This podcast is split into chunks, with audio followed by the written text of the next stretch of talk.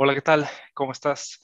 Te doy la bienvenida a una nueva transmisión de Sembrando Juegos, que curiosamente, si venías siguiendo los episodios anteriores, voy a empezar una nueva temporada. El primer episodio de la temporada 4, que me parece que vamos en el episodio 39.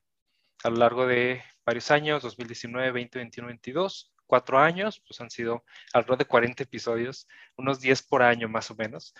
Y si te quedaste en el anterior, era de redefinir este podcast, cerrar una temporada, cerrar un ciclo y hoy quiero platicar sobre ello, retomar, reempezar este podcast. Todavía no sé cómo, no he terminado de rediseñar, más bien quiero platicar contigo y como lo dije en ese episodio anterior, pues tú como colega, audiencia, amigo, alguien que está escuchando esto por alguna razón, porque empezaste conmigo en el 2019, acabas de entrar, lo viste en un foro, lo que sea, por diseñar este este, este canal de contenidos con el nombre de Sembrando Juegos, que principalmente estoy haciendo yo.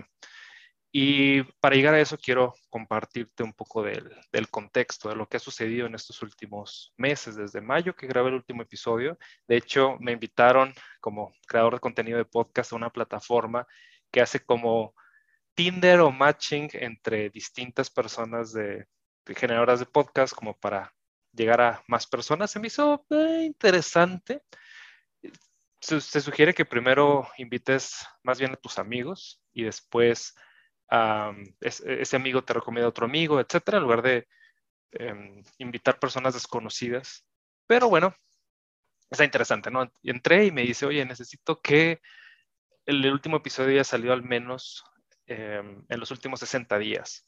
Y sí me tocó un poco al, orgullo, al ego, no sé, de, oye, es cierto, tenía más de dos meses con este podcast un poco desconectado. Estuve grabando los otros, si no los has escuchado, te invito a volver a crear anchor.fm, anchor.fm, em, diagonal, volver a crear pegado minúsculas, y podcast de EMAS, que está en eapl.mx y te lleva a, a los distintos contenidos mi página personal y ahí viene Em, el podcast de EMAS. El podcast de EMAS lo he grabado un poco más frecuente, ese sí tengo como dos semanas. Hace dos semanas fue el último episodio, estas últimas dos semanas han sido una locura, te platico en un momento más. Este episodio es más como de chisme, espero que te guste. En el de EMAS toco temas mucho más personales, mucho más integrales, más allá de la creación profesional de juegos, sino pues temas de familia, persona, conocimiento y de vez en cuando toco pues, obviamente lo profesional que se permea a muchas áreas de, de la vida. Ahora déjame ajustar un poquito aquí la cámara porque siento que estoy muy abajo. Creo que está un poco mejor. En el de volver a crear hablo de creatividad desde otros frentes, desde la ingeniería, que es de las que a mí más me gustan, desde eh, hacer ejercicio, algo que voy viendo en la calle, gamification, que tiene que ver ligeramente con juegos, y volver a crear lo he dejado para la creación de juegos por entretenimiento, juegos mayormente lúdicos, em, de manera profesional, o sea, ganar dinero a través de hacer, hacer estos juegos. Y como lo has visto a través de los últimos episodios, de los últimos meses, ha sido muy complicado. Tenemos una pandemia en el 2020, un año recesivo 2021 y parece que viene una crisis y olas nuevas de COVID y es una locura completamente. Entonces, he tomado estos últimos meses como una pausa, de decir, oye, ¿cómo vamos a seguir trabajando profesionalmente creando juegos? Y hay varios, varias alternativas. Eh, la semana pasada tuve la noticia de que un proyecto en el que estábamos colaborando de pronto dejó de tener inversión y eso implicó pausar a la gente. Hay mucha incertidumbre si se va a continuar o no. El género de juego es muy complicado, es un MOBA, que es un género de juegos muy retador, muy apasionante, te lo tengo que decir. Es decir, hacer un juego del tamaño de MOBA, el reto técnico está ahí, es, es muy atractivo, pero es muy difícil. Empezamos a tener distintas complicaciones de hacer por primera vez un juego o un género de juego tan complejo y tan retador. Entonces estábamos así como desafiados. Aparte, la cantidad de recursos pues no era demasiada. Entonces era hacer el mejor juego posible con esa cantidad de dinero, nos gusta resolver problemas difíciles, a mí en particular eso me mueve mucho.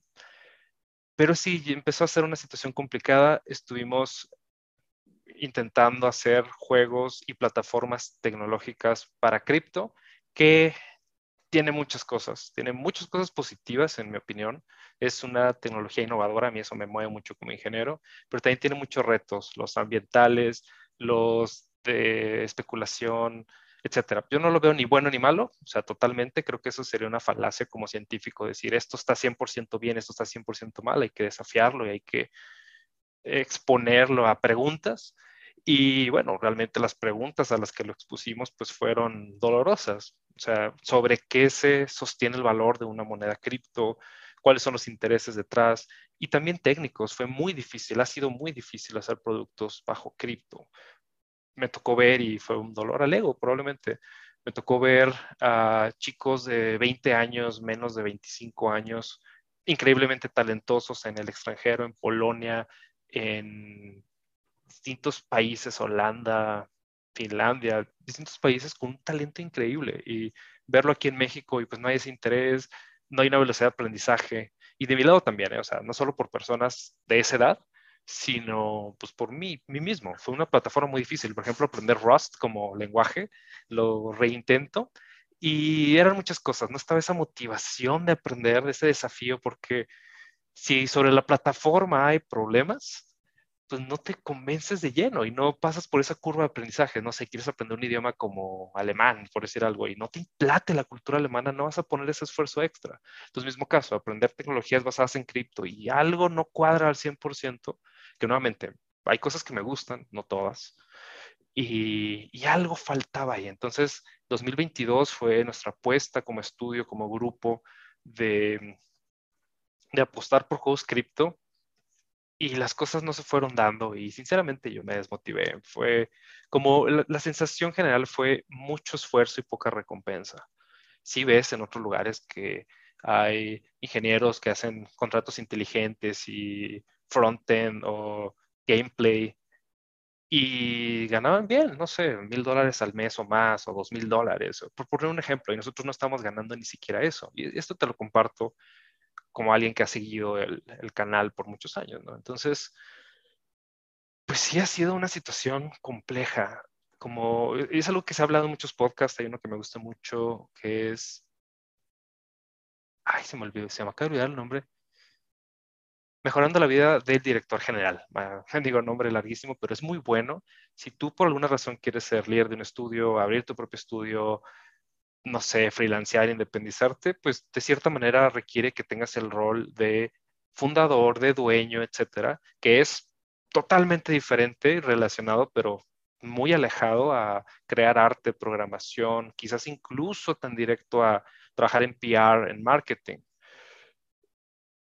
Es mucho más a dirigir gente, a diseñar, hacer estrategias sobre una organización, sobre una serie de productos, servicios, y en general pues, está bien, a mí me gusta, aunque sí fue muy retador. Entonces, tener una organización con retos, con carencia de, recursos en tecnologías y géneros y requisitos que nunca hemos trabajado ha sido bastante, bastante complejo. O sea, me gustan los retos complejos, lo tengo que decir y lo repito. O sea, me gustan, pero también me sentí muy, muy desafiado.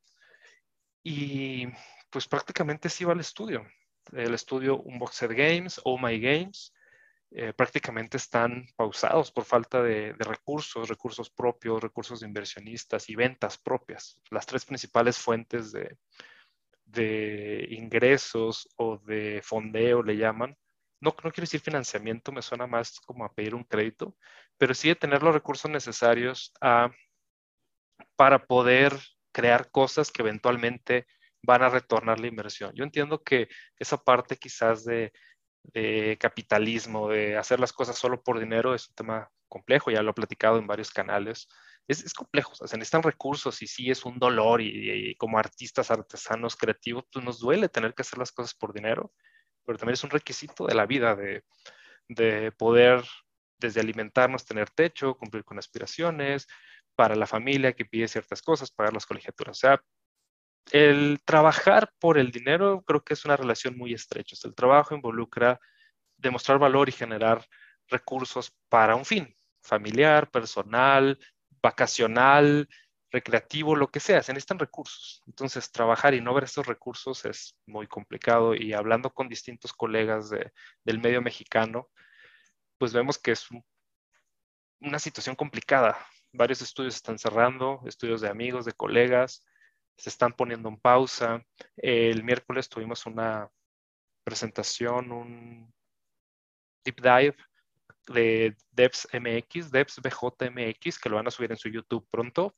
Visítalos, tienen buen material. Me tocó a mí dar una presentación, un deep dive en enero y cada mes ha habido uno diferente. Y el último me dolió mucho a mí, pues, o sea, porque me identifiqué plenamente en por qué abres un estudio de videojuegos, pues por un sueño romántico que es necesario. Lo platiqué en un video anterior, búscalo el de ciclos organizacionales, pues cómo va subiendo el ciclo de vida de una organización, pero siempre en cada etapa puede morir. Entonces, antes de llegar a ese pico de plenitud, varios estudios han estado cayendo principalmente por falta de recursos y uno de ellos es falta de leche, le llaman. Tienes un niño, un bebé, que es un juego, que es una organización, que es un equipo de trabajo, y si se te acaba el combustible o la leche o como le quieras llamar, se pausa. O sea, y con el dolor porque es un apego que tenemos quizás muy humano, pero también complejo, pues vemos a nuestras organizaciones, a nuestros proyectos, a nuestros juegos, a nuestros productos como hijos. Y los vemos de una manera muy romántica y muy irracional, cuando pues, quizás un producto es solo eso, un, un, un, bien digital, algo digital que se transmite y se comercializa con él. Entonces, por ello no se recomienda mucho que lo veamos como hijos. Pero aún así, ay, ya bajé mi monitor, listo, listo. Eh, aún así, es, es complicado, aunque lo veas fríamente, sigue siendo pues doloroso que, que, los proyectos terminen o las relaciones personales, que tengas que despedir personas, que no te lleves bien con tu socio, que cierto colaborador se moleste porque su plan de vida no se está eh, llevando a cabo. O sea, son situaciones bastante, bastante complejas que las hemos vivido y desde el 2015 que empecé a dedicarme profesionalmente a juegos, o sea, dejé todo lo demás y me vine tiempo completo a esto, pues ha habido altas y bajas y en general esa es una percepción complicada y difícil quizás de transmitir aquí contigo, pues es que siento que nos hemos quedado estancados y esa es una posición en negocios muy compleja y hasta peligrosa porque ni estás creciendo que en los sistemas, no sé, industriales, capitalistas, se tiene que mejorar todo el tiempo y tampoco hemos empeorado. Y ahora que lo pienso, quizás incluso sentirnos estancados no es tan positivo, porque pues hay nuevas tendencias, hay nuevas formas de, hacer juegos y quedarte igual, pues quizás significa que no te estás actualizando con el ritmo de, los tiempos y de la situación actual, que es, es complicado, no creas. O sea, si haces un juego hoy con las herramientas actuales del tamaño de un juego de los 80s, de Atari 2600 o de NES, que técnicamente pudiera ser posible, ya no tienes el reto, no sé, de programarlo en ensamblador o de hacer arte con recursos muy limitados, componer música con instrumentos muy básicos. No lo sé, tengo colegas que hacen juegos para plataformas ya hoy viejas. Me gustaría preguntarle exactamente qué es y también yo creo que no hay mucho mercado, pero ya un público, no sé si masivo, pero por lo menos suficientemente grande para sostener un estilo de vida y un estudio más allá de una persona, pues su expectativa es ir al ritmo de otros estudios independientes. Hay una teoría que se me hace interesante, la de los mil fans verdaderos, y llegar a esos mil fans, pues obviamente implica hacer lo que a ti te gusta como creativo, artista, artesano, semiprofesional, profesional, industrial, lo que sea. Un industrial yo creo que no va a mil fans, seguramente va a muchísimos más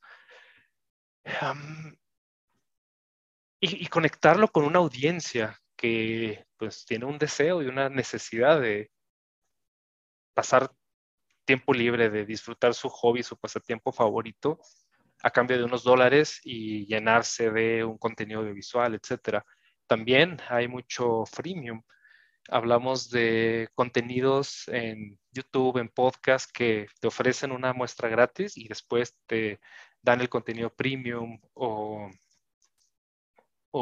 te invitan a un evento en vivo o venden material físico, etcétera. Y ese modelo, esa monetización, creo que ha sido el dolor de estos últimos años, no lo hemos dominado, no, como que no, como organización, y me incluyo, o sea, siendo parte de esta organización junto con otras personas, como que no nos ha interesado, no lo hemos entendido, no nos ha movido. Y ha sido el proceso estos últimos 10 días probablemente, pues de reflexionar mucho qué quiero yo como persona. Y ahorita voy a hablar definitivamente a un, tono personal, no representando completamente a la organización, que tiene de muchos roles diferentes, pero a mí como persona, el creador de Sembrando Juegos, el, la voz que, que tú escuchas aquí, pues sí ha sido como complicado redefinir qué rayos quiero como persona. Y acabo de oír unos podcasts de Oso Traba Cracks, donde hablan de ese proceso que es normal en personas más o menos de mi edad. Yo acabo de cumplir 35 años y platicaba alguien de 37 que llegó al top de una empresa muy importante en México, Unicornio, y de pronto llegó un momento donde, oye, ¿qué estoy haciendo? ¿no? Entonces yo así me siento en este momento, es obviamente algo muy personal que, que me toca a mí, simplemente lo transmito contigo si, si te pasa algo similar, que es cómo va a ser mi relación con los juegos. Y eso cambia todo el tiempo. Yo veo cuando empecé esto en la organización anterior, al momento de abrir este estudio hace dos años y medio, pues se va reinventando todo el tiempo, lo platicó en episodios anteriores. Y pues sigo en ese proceso de redefinición, ¿eh? ya se apagaron las luces por aquí. Sigo en ese proceso de redefinición. Eh, te puedo platicar en qué ando en este momento. Inicié unos tutoriales para jugar, o sea, para enseñar a tener un motor de póker en Unity y llegué a cuatro videos y, y estaba un poco triste también quizás por la situación de que como que no conectaba, o sea, ¿a quién le va a importar esto? Y hoy en la mañana revisando, mira, te voy a compartir aquí mi, mi pantalla. Em, ¿Cómo se hace? Aquí. Mira, mi pantalla.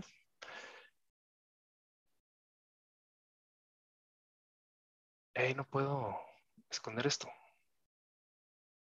¿Qué era está pasando? Ahí está. Ya nos hackearon los rusos.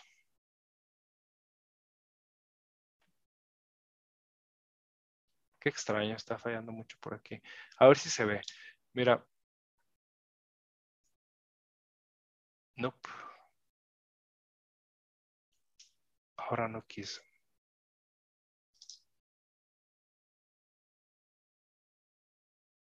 ¿Ya? ¿Ya por fin? Ah, bueno. Em, mira, había abierto estos cuatro episodios, crea un proyecto, ah, eran tres, crea un proyecto, em, inicializa Unity C Sharp con Poker, o sea, enseñar desde abajo, aprender desde abajo a, jugar póker, Poker Texas, y se pon cartas en la mano, y 128, 196 vistas, y yo, wow, qué bien. Y de hecho vi unos comentarios por acá. Bro, qué buen curso, termínalo, no nos dejes así. Suscriptores más igual a crónicos. No sé qué es eso. Buena, muy buena. Ahora la parte 4. Y acá, ah, ya los había respondido. Están por acá. Y un mensaje pues muy, muy similar de ¿qué onda? Espero que no te moleste.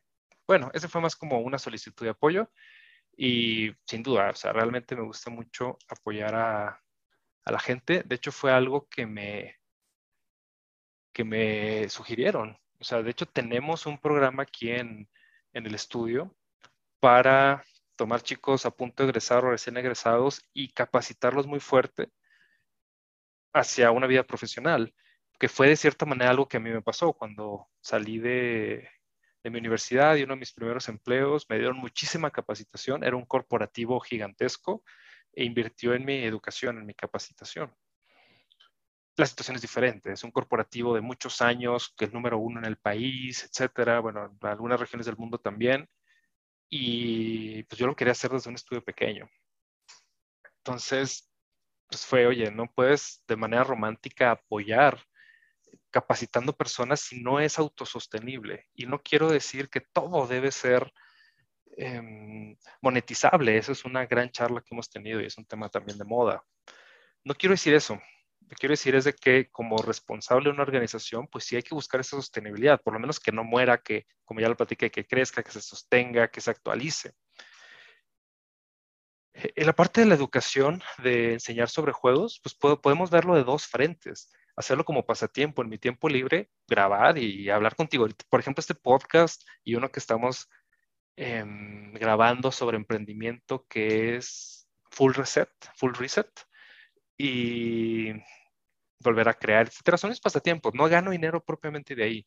Yo me imaginaba hacer los tutoriales o los cursos como una forma de tener un ingreso adicional me di cuenta de varias cosas, que nunca lo he hecho. Entonces los primeros iba a ser difícil, doloroso, tener la calidad adecuada, llegar a un mercado, tener suficiente número de visitas. Y si tú eres esa persona que vio el curso y, te gustó y me dejaste un mensaje de entrada, gracias, porque para los creadores de contenido, sobre todo que empiezan el modelo freemium, son oxígeno, son aire.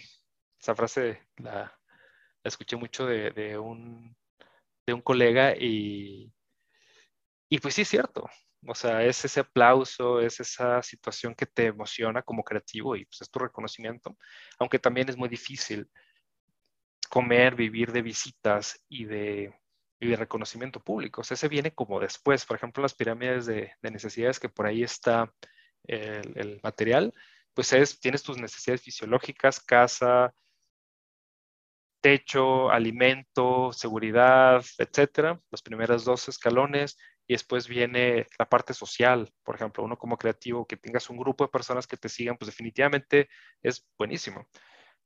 Y la autorrealización, que te reconozcan, que, que, que te sientas pleno en lo que estás haciendo y disfrutes mucho este momento, pues obviamente requiere que previamente haya ese sustento. Entonces, cuando el estudio estaba batallando y sufriendo por recursos, pues eso afectó a mis pasatiempos.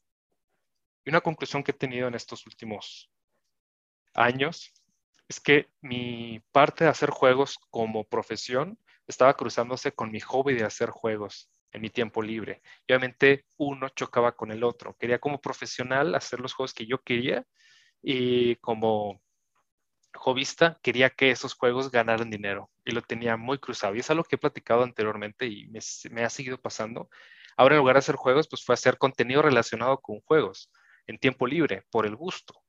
Y es que es complejo. Por ejemplo, en la parte de educación, actualmente estoy dando clases en universidad a tres grupos y es, es complejo porque las clases de los sábados siento que funcionan bien y los chicos ponen atención, pero está en una etapa muy distinta donde pues es más estudiar porque lo tengo que hacer más que porque hay un verdadero interés o beneficio. Yo, yo lo imagino como si hago un podcast y en lugar de escucharlo con el mismo interés y cariño de la persona que lo hice, lo, pones como música de fondo y si está o no está, si le pones atención o no, no, no pasa nada. Y quizás es algo muy de ego que tengo que recalibrar, que redefinir. Obviamente, haces algo con mucho cariño y quieres que una gran cantidad de gente le transforme la vida o lo que sea, ¿no? Por exagerar.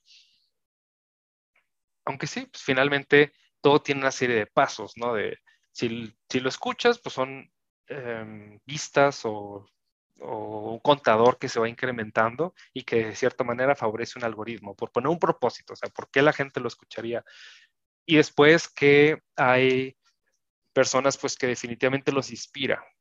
Estaba escuchando ah, hace un rato una charla con Andrés Marcelo y Roberto Martínez de Creativo, que el podcast se hace un buen formato, está pegándola muy duro, tienen millones de seguidores. Obviamente este podcast no se puede comparar, tiene 100, 100 escuchas contra un millón, y es un tema de nicho, es muy específico contra temas más generales quizás de creatividad o entrevistar a personalidades. Más allá de, de un ambiente creativo, pues son líderes que están haciendo que, son muy notables en, disciplinas artísticas, políticas, creativas, artísticas y pues mucho más, ¿no? Entonces, dije artísticas varias veces. El caso es, em, todo esto lo estoy mencionando por ese proceso que empecé la, en el podcast anterior sobre redefinir este podcast. Hacer entrevistas creo que fue muy bueno, aunque fue desgastante como hobby. Se implicaba sincronizar a dos personas que de cierta manera, pues estamos ocupados ambos en nuestros trabajos, etcétera, y era pues ese como sacrificio. E implica, como lo mencioné, pues buscar personas atractivas e interesantes para platicar. Y como amistad ha sido muy bueno. De hecho, algo que a lo mejor no ves tú es de que tengo frecuentemente charlas con distintos amigos, colegas que desarrollan juegos de manera industrial, pero no las grabamos porque ha sido, y quizás es algo que podemos mejorar, ha sido pues una charla informal con cerveza y todo, ¿no? Y viendo referencias como creativo, pues ellos también lo hacen así, llevan episodios donde al mismo tiempo que hablan como amigos, pues también llegan a, temas muy profundos y ellos son generadores naturales de contenido. De hecho, eso quizás me falte, ¿no? Identificar o hablar con más generadores de contenido eh, pues, nativos. Y entre más lo haces, entre más lo practicas, pues más natural es, ¿no? Pero bueno, eso respecto a generar contenidos como tal informativos, de entrevistar a alguien, de yo ponerme a platicar contigo como esto, que es totalmente informal, improvisado. La otra es un contenido más estructurado, como cursos, que los cursos requieren muchísima preparación. Y te soy muy sincero, no me sentía en el mood de hacer ninguna de las dos cosas, ni platicar contigo porque era estar todo el día trabajando y teniendo mil llamadas y mil juntas. Y preparar los cursos pues requiere que tú hagas las cosas primero, revisar todos los casos extremos y después hablarlo aquí contigo.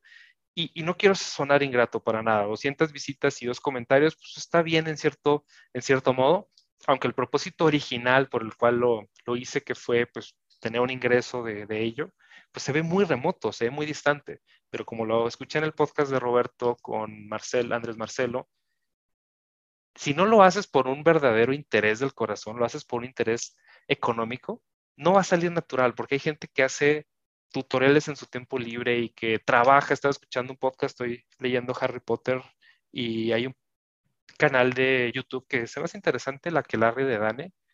Y dentro de muchas cosas de que lo hace bien y me gusta en general su contenido, es una chica que los primeros videos eran muy promedio y después fue mejorando y la calidad y, y la adicción y todo.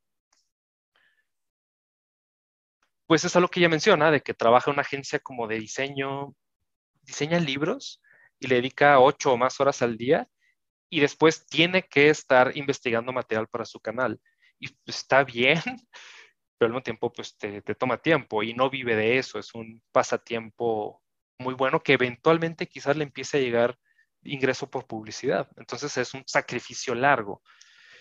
Y eso es lo que a mí en lo personal me ha pasado y te lo comento por si a ti te pasa también para que lo identifiques. Eh, me gusta empezar muchas cosas, pero no me ha gustado esa sostenibilidad a lo largo del tiempo. Por ejemplo, he empezado decenas de prototipos de juegos en HTML, en Unity, y llegan hasta cierto punto y después me, me desmotivo y no los termino. Y ese es uno de los grandes dolores y retos y errores de los creativos. Hay muchas personalidades, claro, hay gente que tiene esa emoción por, por disfrutar esto como un pasatiempo. Y los pasatiempos, la ventaja que tienen es que el simple hecho de, de hacerlos te llena, te motiva. Eso es bueno. Sin embargo, un ambiente profesional o hasta industrializado, cuando hablan de la industria de los juegos, pues involucra llegar a la mayor cantidad de resultado objetivo, económico, de horas trabajadas, etcétera, con el menor esfuerzo posible. Implica esa optimización. Eh, te lo digo que estudié automatización, he trabajado en distintas áreas, programando sistemas informáticos, mecánicos, etcétera. Pues involucra esa optimización. Y algo que no he hecho en mi carrera como creador de juegos ha sido optimizar, o sea, tener un mejor nivel de vida, aspirar a un mejor nivel de vida teniendo juegos que llegan a una gran cantidad de personas, porque entra esa parte subjetiva, artística, manual, artesanal, con otros factores como el económico, donde es este trabajo que lo hago con tanto cariño y, y lo hago, lo haría gratis, cuando ya no lo tienes que hacer gratis, ya lo tienes que hacer bajo ciertos tiempos y ciertas expectativas, pues se transforma muchísimo. Y no quiero decirte que es imposible, llevo siete años experimentándolo, hemos hecho algunos juegos bastante interesantes, pero está esa ambigüedad de, es mucho esfuerzo para lograr un juego que apenas existe y cumple con un mínimo. El caso en el 2020 hicimos Meanworks, se le dedicó un equipo pues, relativamente de buen tamaño, éramos como tres programadores, un artista externo, un tester, un backend, un producer, o sea, varios roles, quizás pudiera ser fácil decir, si hubiera habido más gente, hubiera salido más rápido o mejor. No sabemos, es la primera vez que ese equipo lo, lo trabajaba o trabajaba junto hacia un juego de ese tipo en un género diferente, nuevo, en un género riesgoso. O sea, ese juego muchas cosas salieron bien como que existiera como tal, pero que exista un juego no es suficiente. Eso lo platicó Jorge de Mecha Studios. O sea, tres años para hacer un juego que al final existió y luego no fue base suficiente para el siguiente juego y el proceso emocional fue muy duro. Y, me identifico 100%. Entonces, lo que es eh, propiamente crear juegos, pues ya lo platiqué. Lo que es crear contenido, tal vez no me veo como un generador de contenido y, quizás es bueno y quizás por eso has llegado hasta este punto del audio, escucharme acá hablando solo. ¿no? me identifico quizás con otras personas que crean comedia, que hablan de temas muy clavados, que divulgan información científica, técnica, em, no sé, de artes, de distintas disciplinas. A mí me gusta mucho más platicar contigo, me gusta mucho tener charlas con el equipo, tengo reuniones todo el día, esa parte me, me encanta mucho ayer me hicieron una pregunta, si no hicieras juegos, ¿qué harías?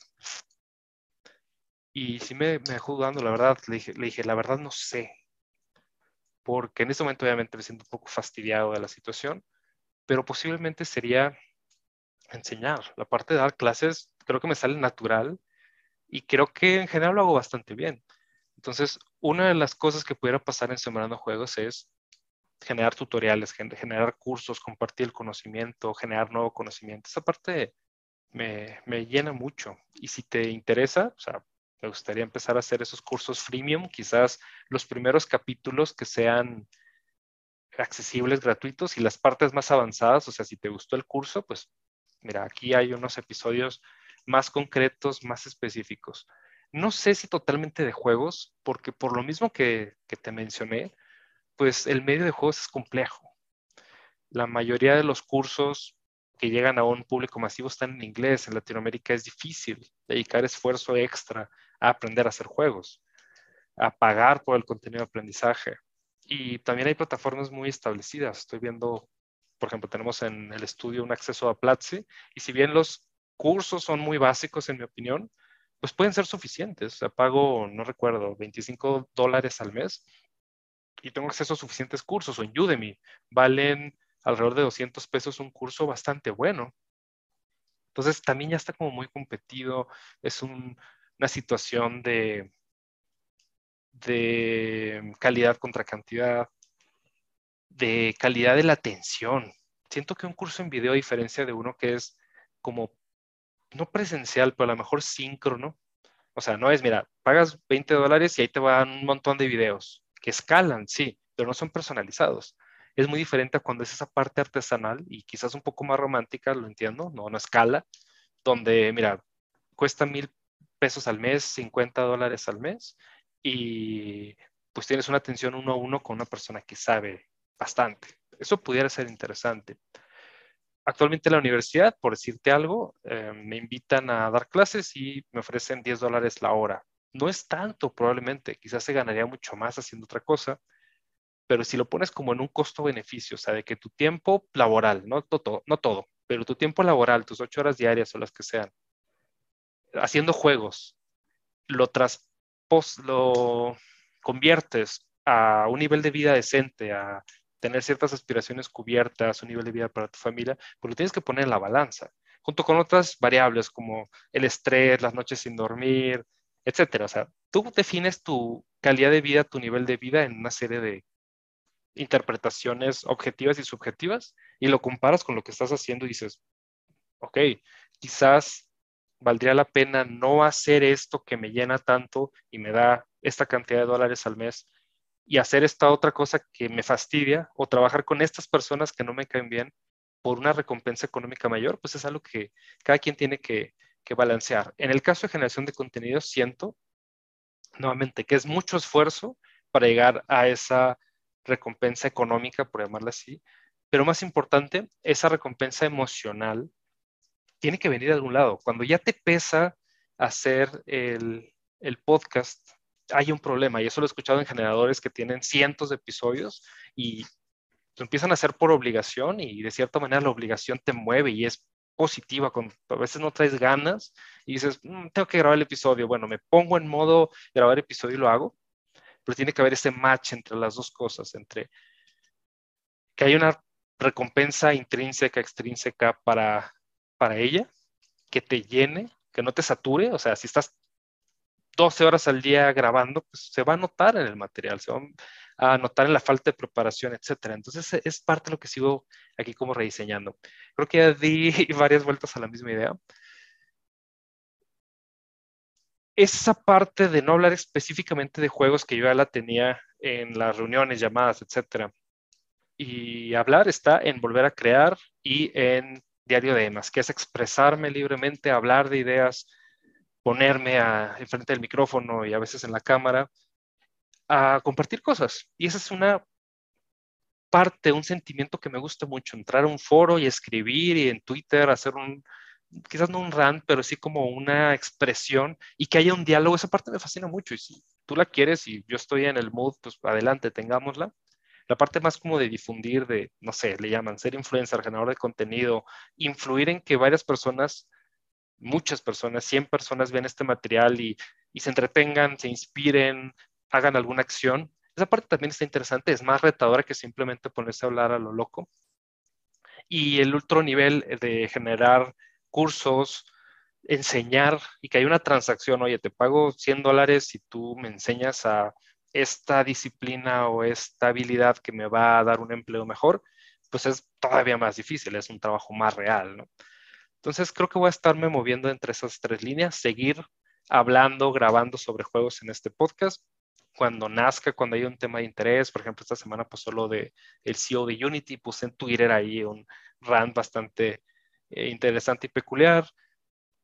Creatividad en general y toda esa parte de crear cosas, make, o sea, no solo crear cosas etéreas, sino también construir cosas físicas. Yo creo que la moveré a volver a crear por ejemplo, hardware, software, cosas que no son necesariamente entretenimiento, incluso gamification quizás vaya por ahí, como hobby, obviamente no, no quiero monetizar esto todavía. Y la parte de cursos que sí quiero que sean un retorno de inversión, o sea, meto cierto esfuerzo y que genere una ganancia quizás al principio pequeña o quizás desde, el inicio, que no, hay, no voy a hacer el curso si no hay una lista de interesados, no lo sé, es algo que estoy redefiniendo todavía, pues sí me gustaría, sí, sí me veo haciendo esas tres cosas. Creo que lo hago relativamente bien y eso a veces suena como mamón en México, de presumido. Pero lo veo necesario y lo comparto contigo más que para presumir, como para hacer una introspección. Me gusta mucho una frase, la he estado repensando a lo largo del tiempo, donde, bueno, no es una frase, es una imagen, una infografía de los cuatro círculos que le llaman Ikigai y ya platiqué que no es la representación de Ikigai, es la interpretación occidental, pero algo hay de ello, donde menciona que cuatro círculos para hacer tu profesión o tu vida deben tener lo que haces bien y es necesario entender qué haces bien y ver qué te falta para hacerlo bien, o sea, practicar, ensayar todos los días, tomar cursos, y eso a veces nos da mucha flojera o nos duele, y como que yo no estoy listo para hacer esto, pues no, te faltan horas de práctica, entonces hacerlo bien, que te guste, es más natural si hay más componentes en algo que haces que te gustan. Si el 95% de la actividad te fastidia, pues no lo vas a hacer bien. Entonces, te tiene que gustar de cierta manera, o por lo menos lo tienes que entender o amar con sus fallas, sus defectos, las cosas que te molestan, que lo hagas bien, que hay una necesidad allá afuera y que tenga un retorno de inversión, que pague, etcétera. La interpretación ya para ir cerrando, es que antes yo tenía esas cosas confundidas, que una sola actividad me iba a dar las cuatro. O sea, estaba confundiendo mi pasatiempo con mi profesión y eso es algo que he platicado recientemente con varios colegas. Tu profesión y tu pasatiempo deben ser diferentes por una salud mental, por una sostenibilidad emocional. Y bueno, por alguna razón, por alguna interpretación, pues así lo quise hacer. Hoy necesito terminar de separarlo. Y por ello en mi parte de pasatiempo, te lo platico a nivel personal, pues quiero hacer más ejercicio, hacer deportes, quizás fútbol, viajar más, irme a, a otros estados, a otros países, a cambiar ese switch. no necesariamente viajar por trabajo, ya lo hice y es increíble, fue muy gratificante, pero me falta viajar por, por pasatiempo, por conocer cosas nuevas, aprender nuevos idiomas. Y eso es totalmente pasatiempo. No debería intentar monetizar eso. O sea, voy a jugar fútbol para ser un futbolista profesional. No. Voy a aprender un nuevo idioma para trabajar en ese idioma. No necesariamente.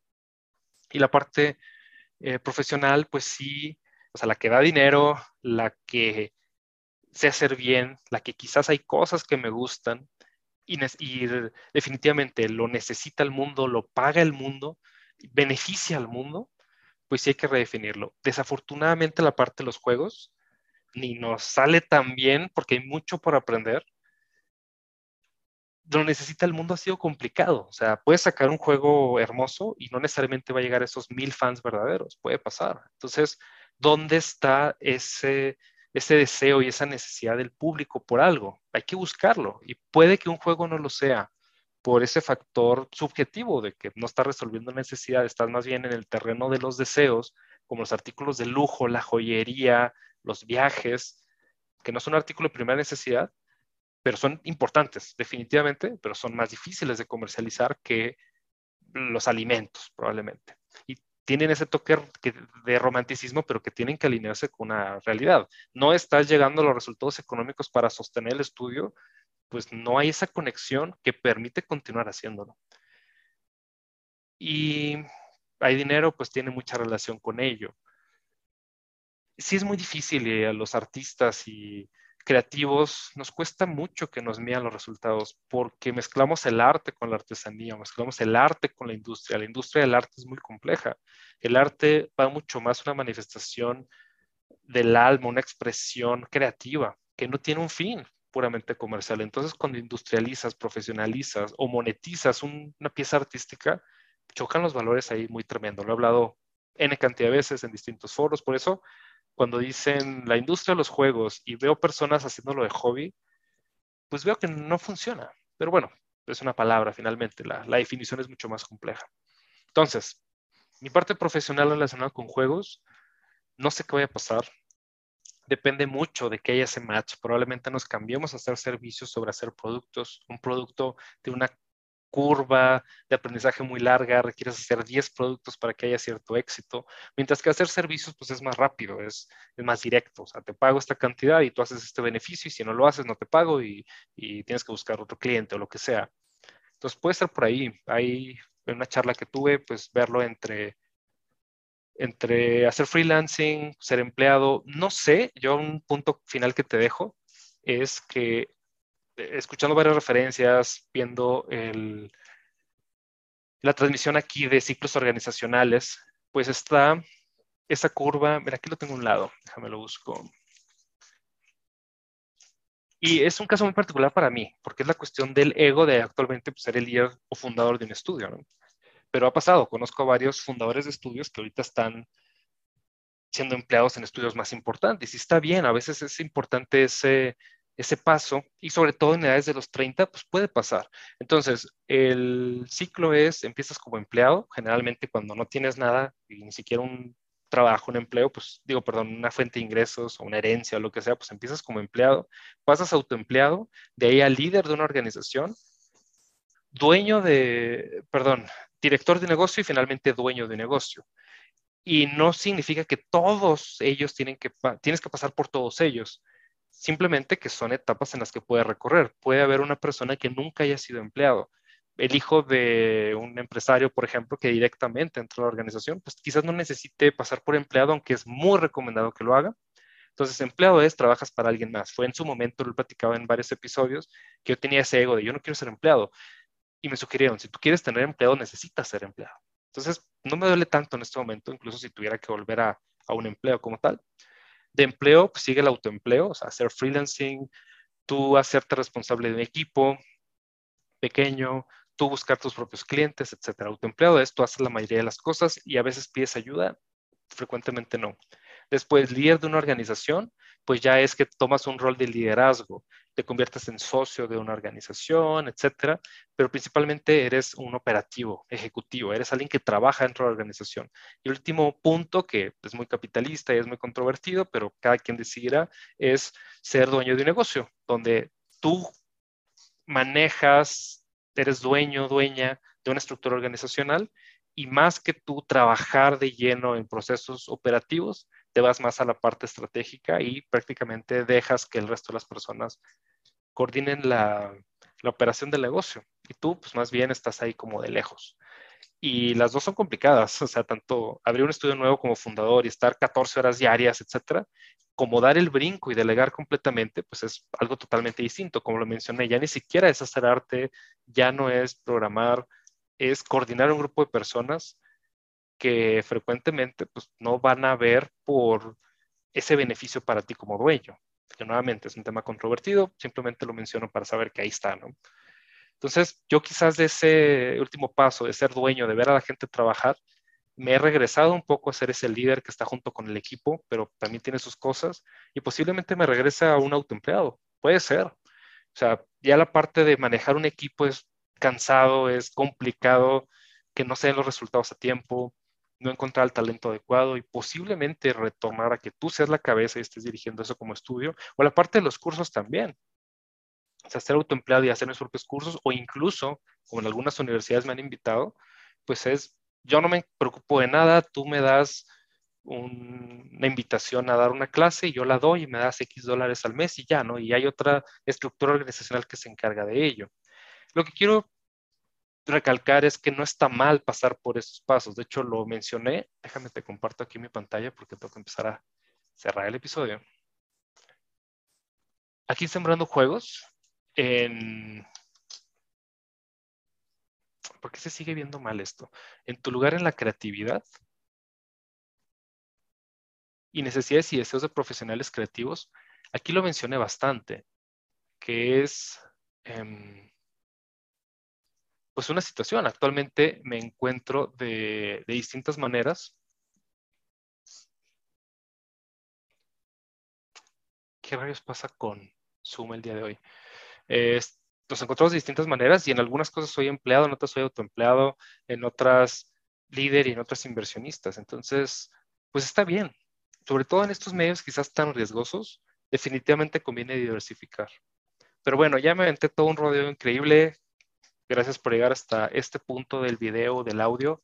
Me ayuda mucho a, junto contigo, redefinir qué va a ser este podcast.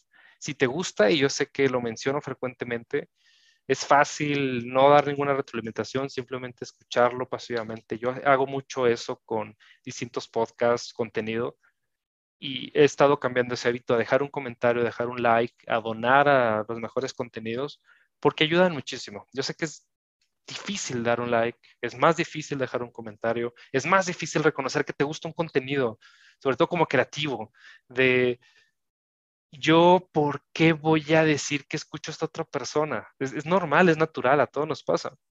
Y más aún, dar de tu dinero que es limitado y te cuesta mucho ganarlo para una persona. Yo lo entiendo. También tiene que generar valor, no lo vas a dar hacia lo tonto.